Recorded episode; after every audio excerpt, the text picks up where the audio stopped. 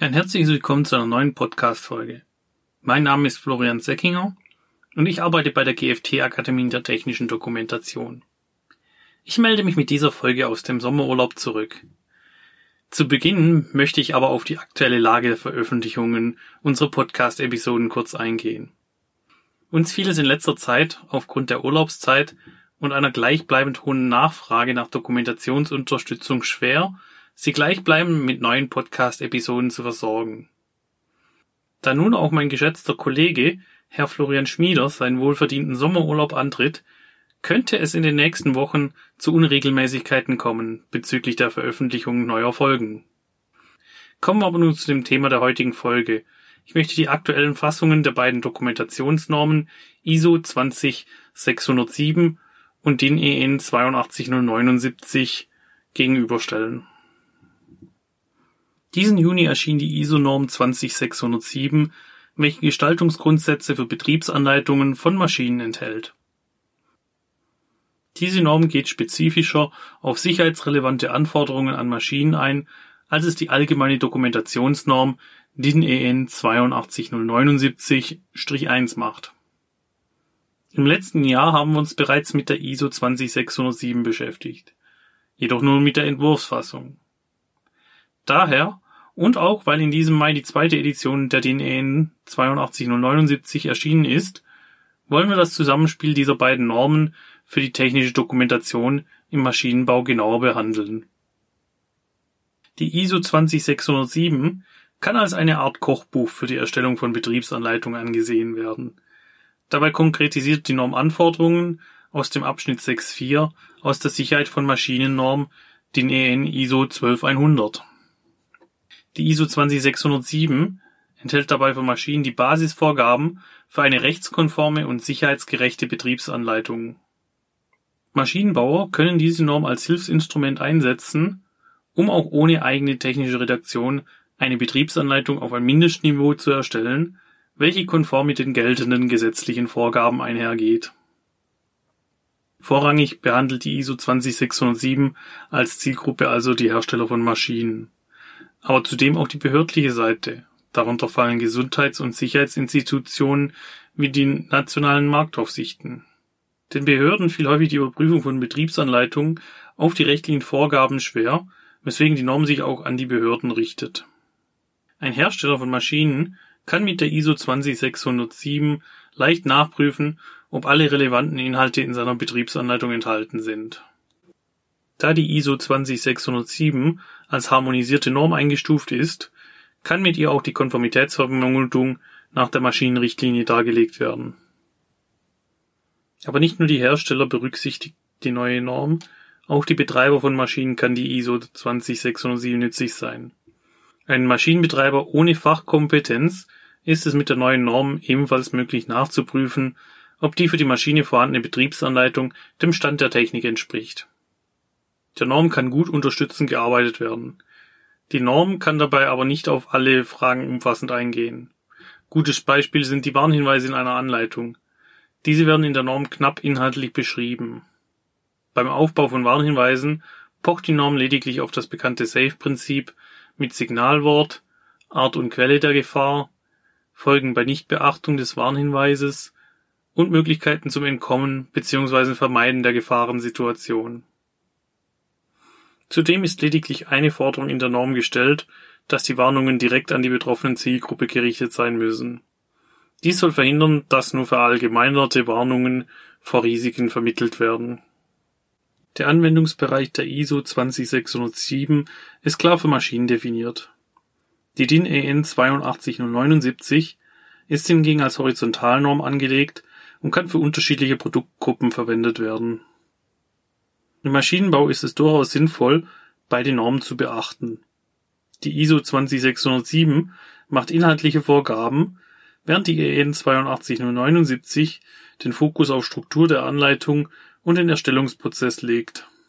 Überschneidungen sind durchaus möglich, betreffen vorrangig die formalen Anforderungen und nur zum Teil die inhaltlichen Anforderungen der Anhang B der ISO 20607 spiegelt beispielsweise die Vorgaben zur Darstellung und Formatierung an Anleitungen aus der Norm DIN EN 82079. Diese sind dabei in deutlich vereinfachter Form abgebildet.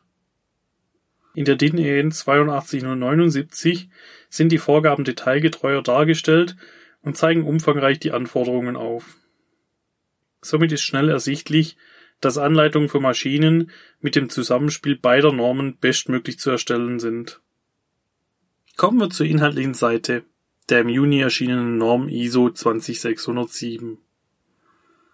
Die ersten drei Kapitel sind wie viele Normen aufgebaut und beschäftigen sich mit dem Anwendungsbereich, den normativen Verweisungen und der Erklärung von Begriffen.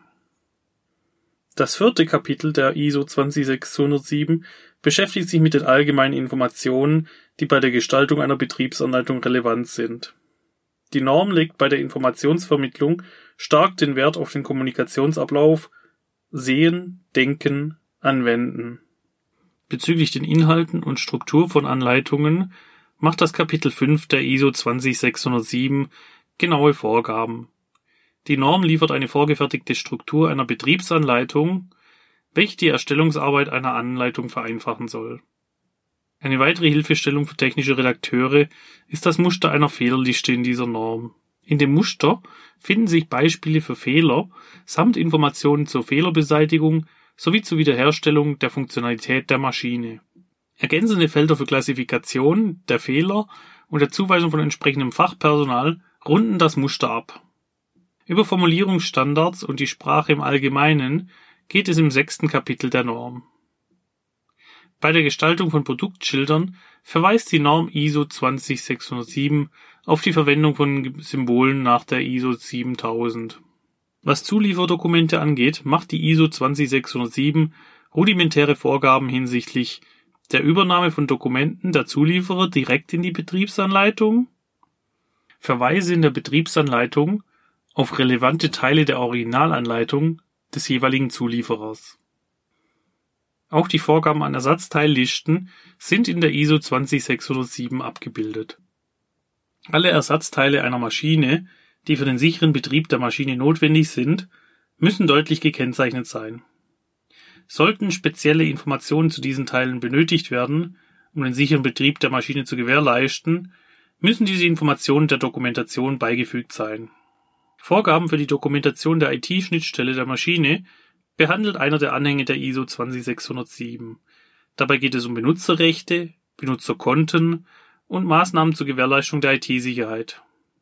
Die Norm verweist dabei auf ein neues technisches Regelwerk, die ISO TR 22100-4. Die Art, wie eine Betriebsanleitung als Dokument erstellt werden kann, ist ebenfalls in der ISO 20607 detailliert beschrieben. Falls verschiedene Inhalte für unterschiedliche Zielgruppen vorgesehen sind, sollen die Inhalte auf einzelne Dokumente aufgeteilt werden. Dies ist auch hilfreich, wenn die Dokumentation zu komplex für ein gesamtes Dokument ist und dieses dann zu unübersichtlich dargestellt wäre. Beispielsweise könnte der Teil des Einrichtens der Maschine in ein eigenständiges Dokument ausgegliedert werden und trotzdem ein Bestandteil der gesamten Betriebsanleitung sein. Der Ersteller der Dokumentation muss darauf achten, dass der Zusammenhang der Einzeldokumente klar erkennbar ist. Die Maschinenrichtlinie stand bisher immer wieder für fehlende Mindestvorgaben zur Bereitstellung der Betriebsanleitung in der Kritik. Die ISO 20607 schließt diese Lücke und passt diesen Sachverhalt an den Stand der Technik an. Es ist nun möglich, unterschiedliche Publikationsmedien zu wählen, die zum Produkt und der Verwendung passen.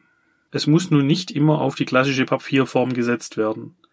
Zwar müssen immer noch die jeweils gültigen rechtlichen Bestimmungen im Zielland beachtet werden, die ISO 20607 gibt jedoch folgende Publikationsformen zur Auswahl. Die Bereitstellung der Betriebsanleitung wie bisher gewohnt in gedruckter Form, eine Bereitstellung durch Zugriff auf externe Server, interne Server, Webseiten oder Speichermedien. Die Bereitstellung bei einem mit der Maschine verbundenes Speichermedium. Die Bereitstellung in Form einer Audio- oder Videoanleitung auf Webseiten, Steuerterminals oder ähnlichem. Da die Bereitstellung der Anleitung auch im digitalen Fall dauerhaft gewährleistet sein muss, kann je nachdem auch weiterhin nicht auf die gedruckte Anleitung verzichtet werden. beispielsweise falls nicht dauerhaft ein elektronisches Gerät zum Abruf der Anleitung verfügbar steht. Wir sehen also, dass es im Maschinenbau sehr nützlich sein kann, einen Blick auf beide Dokumentationsnormen zu werfen. Die DIN EN 82079 als Grundlagennorm für alle Arten von Informationsprodukten und die ISO 20607 ergänzen für die Konformitätsvermutung nach der Maschinenrichtlinie. Wir sind nun wieder am Ende dieser Podcast-Folge angekommen. Ich hoffe, Ihnen hat diese Episode gefallen. Für weitere Informationen rund um die technische Dokumentation empfehle ich Ihnen zum Schluss noch einen Besuch auf unserer Webseite www.gft-akademie.de. Ich bedanke mich bei Ihnen für das Zuhören und wünsche Ihnen bis zum nächsten Mal alles Gute. Ich freue mich, wenn Sie dann auch wieder einschalten. Auf ein baldiges Wiederhören.